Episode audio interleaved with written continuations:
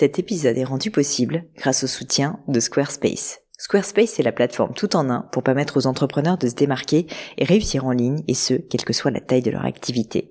Pourquoi est-ce que j'ai choisi Squarespace comme sponsor du podcast? D'abord parce que je sais qu'ici vous êtes très nombreux à entreprendre, avoir un podcast ou un projet qui nécessite d'être valorisé sur un site web. Et que Squarespace propose des outils vraiment simples d'utilisation pour avoir un site beau, propre et efficace en un minimum de temps. Quelques exemples de fonctionnalités, des templates de sites web personnalisables et adaptatifs pour créer des sites beaux et design en un temps record, l'outil email, le nerf de la guerre pour développer votre activité et communiquer avec vos clients, ou encore leur outil SEO intégré pour émerger sur Google sans être un produit métier. Alors si vous voulez donner à votre business toutes les chances de se développer, je ne peux que vous recommander d'aller sur le site squarespace.com. En plus, Squarespace vous offre moins 10% sur votre première commande de site web ou de domaine avec le code Pauline.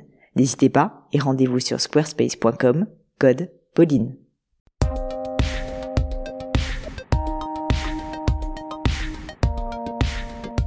Hello les amis, bienvenue dans cette nouvelle leçon du gratin. Dans l'épisode du jour, je suis avec Camille qui est fondatrice du site Prépisport depuis maintenant 5 ans.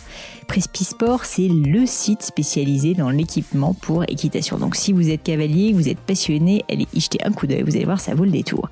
Camille me pose la question suivante. Comment faire pour sortir son épingle du jeu face à des géants du web, d'autant plus lorsque l'utilisateur classique est nourri de nos jours, on le sait bien, par des codes promo, les commissions dérisoires et l'instantanéité concrètement comment lutter contre des géants comme Amazon ou Decathlon dans le cas de Camille lorsque l'on est une petite marque avec peu de moyens.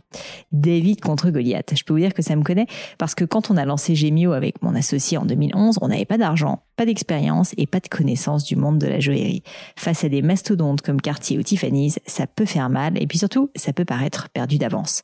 Pourtant, nombreuses sont les histoires de jeunes marques qui ont réussi à tirer parti de leur petitesse par rapport à des géants. C'est exactement ce que doit faire Camille. Assumer. Assumer le fait qu'elle est ultra spécialisée. Jouer la niche à fond, devenir la référence dans son domaine, créer une communauté. Elle peut pas se battre sur les remises ou sur la pub à gogo sur Instagram, mais en revanche, elle peut se battre sur la qualité et la personnalisation de son expérience et de ses produits. Donc dans cette leçon, nous avons abordé en détail des exemples de marques qui avaient réussi à prouver que l'on peut détrôner des géants du web lorsque l'on s'attaque à une niche bien spécifique. Dans ce cas, je vous préviens, faut pas faire les choses à moitié, sinon vous allez tomber à côté. Mais je ne vous en dis pas plus et laisse place à cette prochaine leçon du gratin. Allô Camille? Oui, allô Pauline. Salut Camille, bah écoute, je suis ravie de t'accueillir pour cette leçon du gratin et j'ai trouvé ta question très intéressante en plus. Donc est-ce que tu pourrais, euh, s'il te plaît, commencer par te présenter et puis euh, me parler justement de ta problématique du moment? Oui, bien sûr. Alors euh, donc je m'appelle Camille, j'ai monté une société il y a cinq ans qui s'appelle Prépisport et pour expliquer très brièvement, c'est euh, le Vinted de l'équitation. Donc, euh, acheteurs et vendeurs sont sur la plateforme, euh, passe commande, etc. Donc, ça fait cinq ans que ça existe. Il y a plus de 60 000 utilisateurs. On vend en Europe. Donc, c'est, je suis vraiment ravie de tous ces développements. Euh, mais même au bout de cinq ans, on a encore des problématiques. Alors moi, évidemment, j'ai des grosses problématiques de trésorerie parce que c'est que de l'investissement personnel depuis le début. Et, euh, et, surtout, euh, en fait, ce qui m'embête aujourd'hui, euh, c'est de réussir à me démarquer justement face à des euh, Vinted, à des Le Bon Coin, à des Amazon. Alors évidemment, je me compare pas à eux parce que je suis vraiment rikiki euh, par rapport à, à, ces mastodontes, mais je trouve qu'on perd un petit peu aujourd'hui la notion de, de, des tarifs en tant qu'utilisateur. Et moi, ma problématique, c'est, enfin, Vinted, ils prennent une commission qui est très très faible. Euh, parce qu'ils ont été abreuvés par des, des, levées de fonds. Et Amazon, ils ont vraiment démocratisé le fait que euh, la livraison soit euh, toujours gratuite. Et donc, moi, ma question aujourd'hui, c'est quels pourraient être tes conseils quand on est une petite entreprise comme la mienne en France et qu'on essaye de faire au mieux, mais il y a un moment, on a aussi une problématique financière. Bien sûr. Bah, alors, j'ai encore des questions pour toi. Déjà, la première, c'est c'est quoi ta grande différenciation? En fait, la raison pour laquelle justement quelqu'un, enfin, il y a ces gros concurrents qui ont plein de sous, euh, énormément de moyens et, de possibilités. Pourquoi est-ce que toi, euh, eh ben, tu fais les choses différemment? Qu'est-ce qui fait justement que tu fais les choses différemment? Alors, bah, par rapport à Vinted, déjà, je suis spécialisée sur l'équitation, qui est quand même un sport un peu particulier. C'est vrai que de vendre, je sais pas moi, une, une chemise Zara et à côté de vendre une selle d'équitation, bon, je trouve que c'est pas forcément cohérent. nous, on a vraiment cette partie très spécialisée sur la partie équitation. On a des retours qui sont possibles. On a des essais également. C'est vrai que quand on achète une selle, il faut savoir que le budget moyen en occasion d'une selle, c'est autour de 1200 euros. C'est quand même pas négligeable. Euh, du coup, le fait de faire bénéficier l'acheteur euh, d'un essai de 7 jours, ça c'est quand même euh, méga pertinent. Enfin, moi je le vois en tant qu'acheteur, j'aurais été ravie que ça existe avant. Et, et donc voilà, la, vraie grosse différence, c'est le fait d'être spécialisé, le fait d'apporter donc des choses comme comme l'essai. et nous, alors ça c'est un petit peu une problématique problématique actuelle, c'est qu'aujourd'hui nous on fait payer le vendeur on ne fait pas payer l'acheteur. La, commission, elle est, euh, elle est que sur le vendeur. Alors que Vinted, c'est euh, au moment où on ajoute à son panier, euh, finalement notre produit qui était à 10 euros, il est à 13 avec les frais de port et finalement il est à 15 avec les commissions. Hmm. Bah, écoute, alors déjà la bonne nouvelle, c'est que je pense que le fait que tu sois, je vais pas dire une niche parce que c'est c'est pas le cas, l'équitation c'est quand même un, un, secteur important, mais néanmoins tu vois que tu t'adresses pas à tout tout et n'importe quoi, que tu es vraiment choisi d'avoir ben, quand même un, un, angle, on va dire, ou un axe assez différencié. Ça, je pense que c'est une excellente nouvelle parce que quand tu regardes toutes les success stories de boîtes qui justement ont réussi à s'imposer par rapport à des grands, euh, des, tu vois, des, David contre Goliath, globalement, c'est toujours, toujours, toujours la même chose. Et donc, je pense que c'est aussi pour ça que bah, ça fait cinq ans que tu arrives à faire ça. C'est que globalement, tu commences par t'adresser à une niche et tu l'adresses, mais vraiment euh, dans ses moindres détails et euh, pour ses moindres désirs. Et donc probablement qu'en fait la, la, réponse que je connais pas dans les détails à ta question, mais c'est de continuer à vraiment t'adresser à cette niche, mais de manière extrêmement différencié et avec probablement des valeurs ajoutées qui n'existent pas, si tu veux, chez euh, tes, euh, tes concurrents confrères. Je te donne un exemple. Euh, un épisode de podcast que j'ai fait qui, qui m'avait vachement marqué, que j'ai trouvé hyper bien, c'était avec le fondateur de Alltrix. Alltrix, bah, c'est finalement quelque chose qui a été similaire à ce que tu as faire parce que lui, si tu veux, il s'est juste dit, je vais vendre dans un premier temps des vélos, notamment tout ce qui était BMX sur, sur Internet. Euh, et si tu veux, dans l'absolu, euh, là où c'était assez brillant, c'est qu'il y avait personne qui le faisait bien. Évidemment, assez rapidement, Amazon et euh, tous les Go Sports, etc., sont mis à faire. Et globalement, ceux qui étaient vraiment spécialisés au niveau de, du, monde du vélo sur Internet, où il y avait absolument tous les produits, donc tu avais un super gros assortiment, un très très gros catalogue, si je résume, des problématiques de livraison qui étaient très particulières pour le vélo et donc qui étaient adaptées avec leur business model. C'est peut-être ce que justement avec cet essayage. Et globalement, ils avaient fait tout leur business model, toute leur plateforme de marque, vraiment tout leur univers était centré autour du monde du vélo. Et ça a été, ça a été, si un succès absolument fulgurant. La boîte a été rachetée euh, euh pour euh, très forte somme par, par Decathlon parce que c'était vraiment devenu les spécialistes de tout, tout, simplement la distribution sur Internet dans un premier temps de vélo, et puis dans le temps, ensuite, ils ont commencé à faire du vélo de route. D'abord, c'était même plus niche que ça, c'était le BMX, et ensuite, ils ont commencé à faire du vélo de route, etc. Et donc en fait, ce que je veux dire par là, c'est que je pense que toi, tu as fait euh, bah, la, bonne chose qui est de concentrer sur une niche qui est l'équitation. Je pense que maintenant, il faut que tu pousses le raisonnement jusqu'au bout. Et je suis pas sûre que ça soit le cas encore aujourd'hui. Il faut que tu assumes pleinement que en fait, ta vie, ton œuvre et euh, tout ce que vous allez faire, c'est à 100% l'équitation. Et donc que tes contenus tournent évidemment que autour de ça, que tes produits, tes services évidemment tournent que autour de ça, que ta livraison tourne autour de ça, que même, je sais rien, euh, le nom de ton service client fasse référence à ça, pour que toute personne qui cherche de l'équitation, en gros, ce soit, euh, ben, tu, tu deviennes une référence tout simplement à la matière. Alors tu vas me dire, c'est peut-être évident et c'est peut-être ce que tu essayes de faire, mais j'ai la sensation dans ce que tu me dis que quand, comme justement tu te compares à des, à des gros mastodontes, en fait, tu vas pas pouvoir gagner, c'est évident, sur combien d'argent tu vas dépenser tous les mois en web marketing, sur euh, combien d'employés tu vas avoir dans ta boîte, sur probablement même les délais de livraison. Il y a plein de choses en fait sur lesquelles tu vas pas pouvoir gagner. Mais par contre, ce qui est certain, c'est que eux, comme ils sont pas enfin ils sont euh, trop éparpillés sur euh, tout plein de domaines. Bah, en fait, tu vas pouvoir gagner par contre sur d'autres choses si tu es très spécifique. Donc, j'ai pas la réponse exactement parce que je connais pas suffisamment le domaine de l'équitation, mais on pourrait y réfléchir ensemble.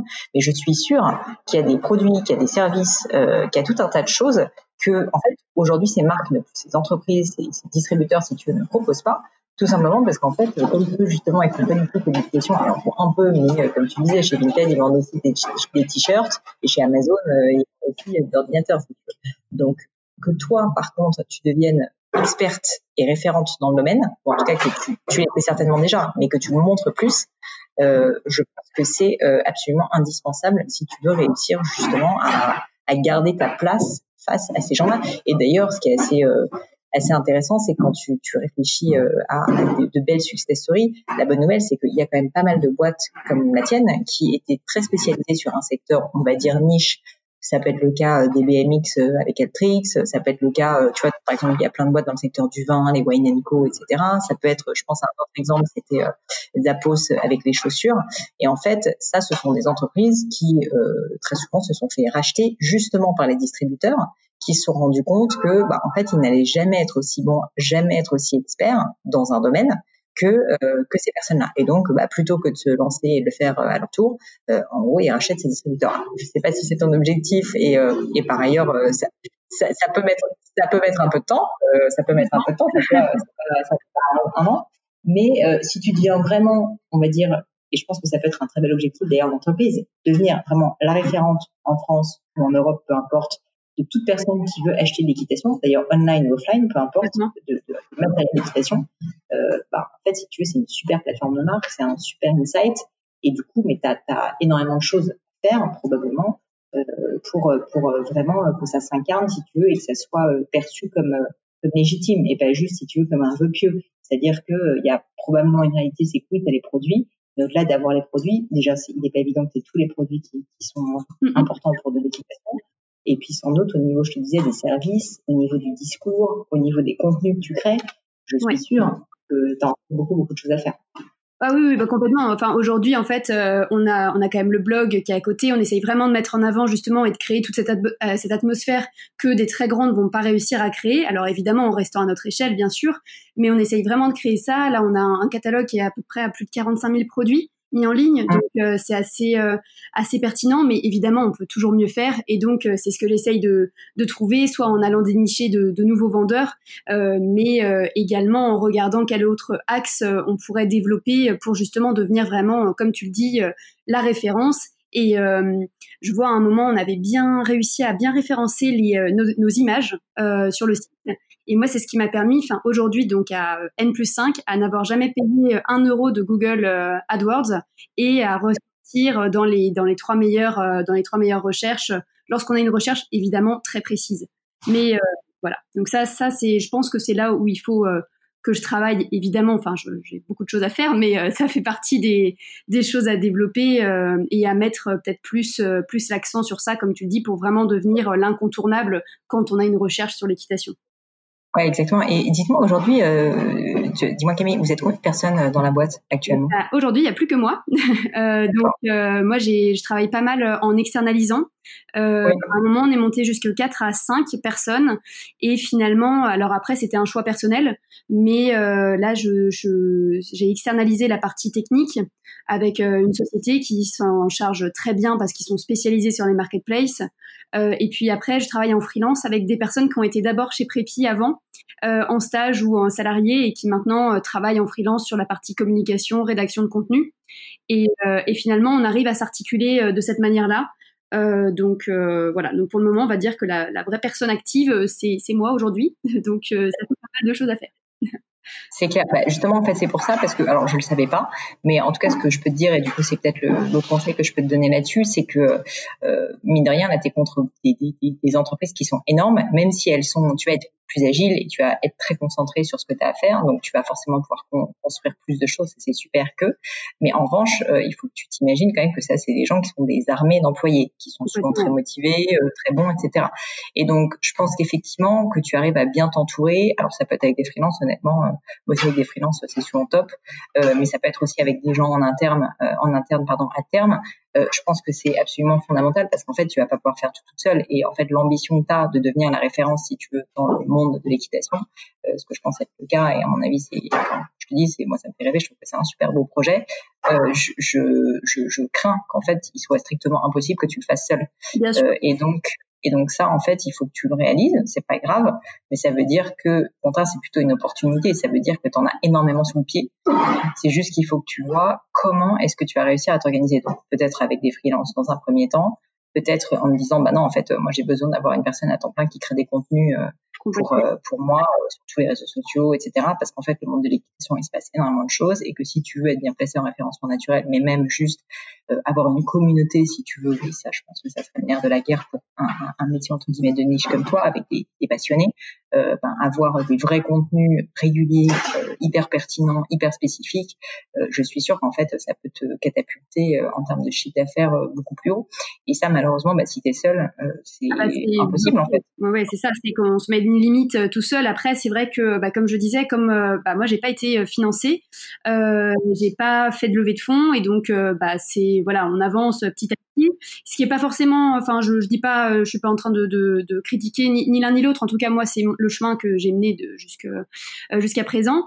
Et, et c'est vrai que, bah, forcément, l'embauche d'une nouvelle personne, ce qui a pu être le cas à, certains moments avant dans l'entreprise, bah, ça peut être bloquant, on va dire financièrement. Enfin, en tout cas, moi, je suis bloquée aujourd'hui financièrement et, c'est ça qui fait aussi que ben, on arrive à un moment où le, je suis un petit peu plafonnée parce qu'évidemment d'avoir euh, deux bras en plus euh, et un cerveau en plus euh, en état de fonctionnement, ça serait que bénéfique. C'est pour ça que je pense que la solution freelance, c'est des personnes expertes en général qui sont très bonnes dans ce qu'elles font, donc ça, ça très bonne option. C'est juste que objectivement, ça va coûter à terme plus cher si jamais cette personne travaille beaucoup pour toi que d'avoir quelqu'un en interne. Et puis surtout, malgré tout, c'est quelqu'un qui pourra pas être à temps plein parce qu'elle va avoir d'autres dossiers, etc. Donc, euh, c'est quand même pas tout à fait la même chose euh, si jamais tu as vraiment en fait, la nécessité d'un poste à temps plein. mais ça peut être une bonne notion à court terme.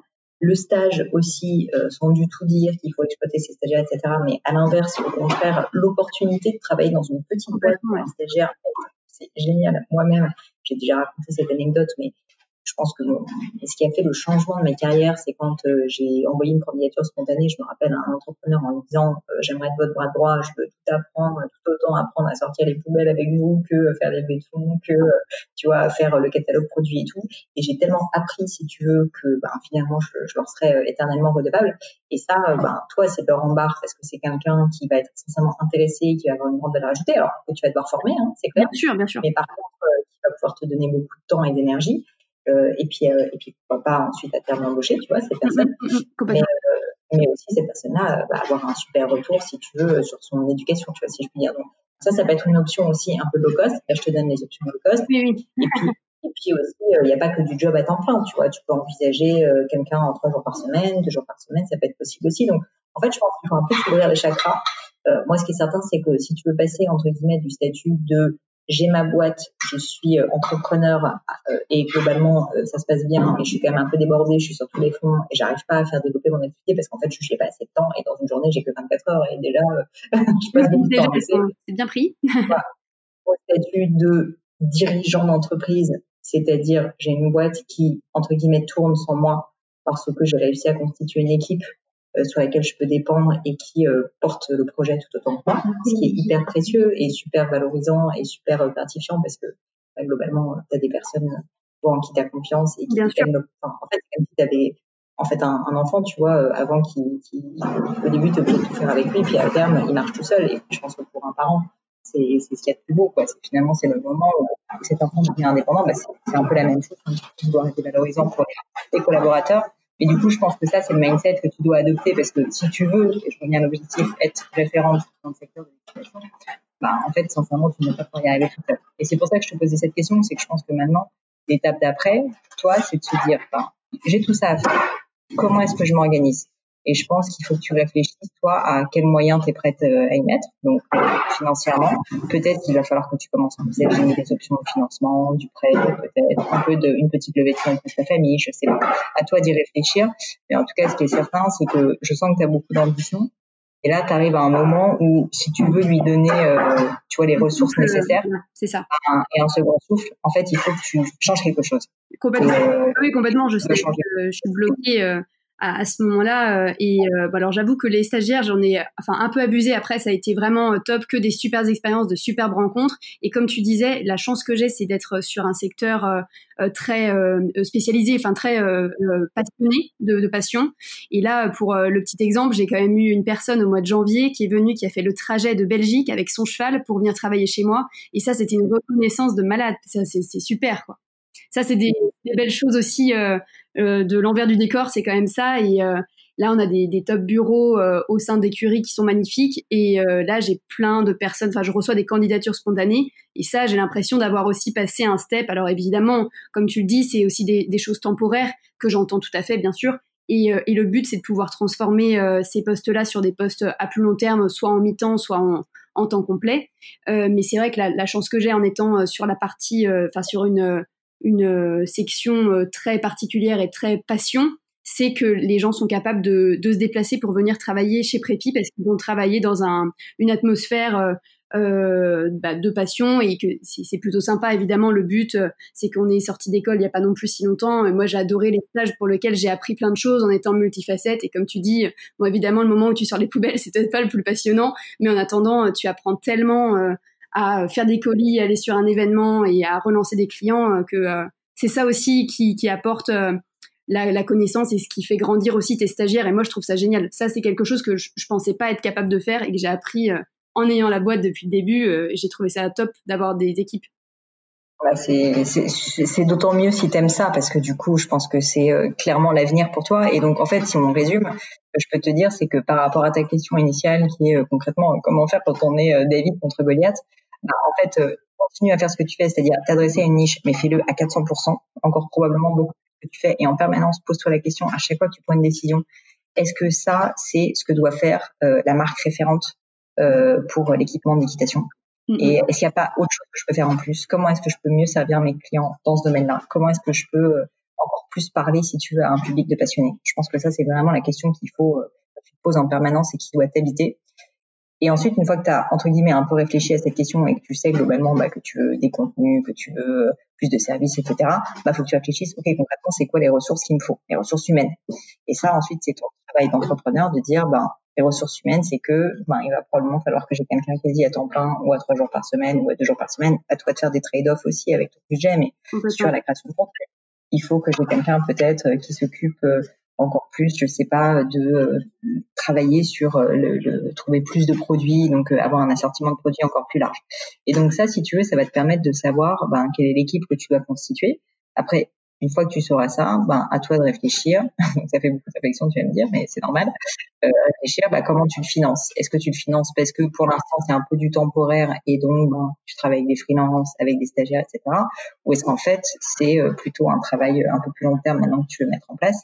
Et auquel cas, euh, ben, tu peux réfléchir éventuellement, je te dis, à, à du financement externe sans pour le sans pour autant perdre si tu veux ton bébé, mais juste te dire non, il me faut 100 000 euros euh, pour pouvoir être sereine pendant un an, bon bah ça se trouve si tu veux. Bien sûr, bien sûr.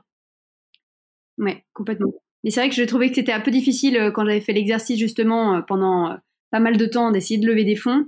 Je trouvais que, en tout cas, moi, c'est pas là où je suis forte. Enfin, vraiment, je, sais que ça, c'est vraiment pas mon domaine pour le coup, parce que j'ai pas réussi. Alors, je sais pas si c'était à transmettre vraiment tout ce que je voulais créer avec la société, mais j'arrivais pas à convaincre en fait face à moi ou Soit, soit, je pense aussi parce que c'était des personnes qui ne connaissaient pas forcément le marché, et ce que je peux tout à fait entendre, quand on ne connaît pas le marché, on ne peut pas se rendre compte des dépenses et, de, l'énorme marché que c'est, parce que c'est la troisième fédération en France. Mais, euh, je pense que là, c'était plus un travail sur moi-même euh, à effectuer pour euh, justement passer ce, cap des problèmes financiers. Et comme tu l'as très justement dit, euh, voilà, bon, je sais que le système fonctionne. Euh, j'ai quand même des clients récurrents, je rentre du, euh, du, du, cash quand même tous les mois. Maintenant, voilà, le problème c'est plutôt s'entourer. Et pour s'entourer, moi, je gagne pas suffisamment pour pouvoir payer toute une équipe, ni même juste deux autres personnes. Donc voilà, la problématique financière est là. Bah, écoute, euh, alors après, on va pas faire un, truc, un podcast entier sur la levée de fonds, mais en tout cas, ce que je peux te dire, c'est que les ressources financières, c'est pas forcément celles qu'on peut anticiper. C'est-à-dire qu'il faut pas que tu te dises nécessairement que tu es obligé d'aller voir un fonds d'investissement pour pouvoir lever des millions d'euros. Je pense que c'est pas le sujet et que par ailleurs, aujourd'hui, comme ta boîte elle a 5 ans d'âge, je vais être honnête avec toi, c'est pas toi qui les intéresse aujourd'hui. Ils cherchent des startups qui viennent connaître, donc en fait, tu vas juste perdre du temps. En revanche, parler à des personnes qui connaissent ton secteur ou pourquoi pas des personnes de ton entourage euh, bienveillante qui prend ton projet parce qu'ils voient à quel point tu te défonces, mm-hmm. ça, ça peut avoir de la valeur. Et euh, et euh, t'es pas du tout obligé de faire une levée de fonds avec des professionnels de l'investissement. Tu peux tout à fait déterminer que tu vas faire une levée de fonds de, une fois de plus 100 000 euros, 200 000 euros. Avec des gens de ton entourage, tu vois. Et ce qui te permettra, je pense, d'avoir un petit peu de, de bah voilà, avoir un petit peu plus de, de temps et puis de ressources, mais sans non plus passer deux ans, si tu veux, essayer de lever, lever des fonds sur quelque chose en plus, un projet qui n'intéresse pas forcément les investisseurs. Bien sûr, bien sûr, tout à fait. Bon, bah écoute, du coup, un peu de pain sur la planche, je vois, mais, euh, mais des beaux projets aussi en perspective, ça fait plaisir. Euh, moi, le conseil que je peux donner, voilà, c'est vraiment repart de l'ambition, remets ça bien à plat, et euh, une fois que tu l'as vraiment euh, déterminé, quantifié, et ben ensuite euh, tu affectes, tu dis, ok, c'est quoi les ressources qu'il me faut, combien d'argent du coup concrètement, comment je vais faire avec combien d'argent et ensuite sincèrement les ressources, si ça reste raisonnable, je suis sûre que tu as les moyens de les trouver. Je suis sûre que tu as les moyens de les trouver dans ton entourage, euh, via ton réseau, via peut-être tes clients du crowdfunding. Enfin sincèrement aujourd'hui, il y a quand même énormément d'options et je pense que ça peut te faire considérablement accélérer. Complètement. Bah écoute, merci beaucoup pour euh, tes conseils et ces retours. C'est vraiment euh, intéressant et je te remercie d'avoir pris le temps aussi de me répondre et de faire cet entretien. Eh ben, écoute, avec grand plaisir. En tout cas, tiens-moi au courant. Et puis, euh, et puis donc, bah, je te dis certainement à bientôt. Oui, merci beaucoup. Bonne journée. Salut, Camille. Salut. Et voilà, terminé pour aujourd'hui. Un grand, grand merci à tous d'avoir écouté l'épisode jusqu'ici. J'espère que le format vous a plu. Si oui, dites-le moi avec 5 étoiles ou même un petit commentaire sur l'application iTunes. Et puis si iTunes c'est pas votre truc, si Apple vous n'avez pas envie d'en entendre parler, c'est pas grave. Vous inquiétez pas, il y a d'autres moyens de m'aider. Vous pouvez tout simplement en parler autour de vous. Prenez deux trois amis et puis euh, diffusez-leur le podcast. Moi ça m'aide énormément et qui sait, ça les aidera aussi peut-être. Quoi qu'il en soit, merci pour votre temps. N'hésitez pas à postuler aussi à la leçon du gratin si l'idée de passer sur le podcast vous intéresse. Donc à vous de jouer et bientôt pour une nouvelle leçon du gratin.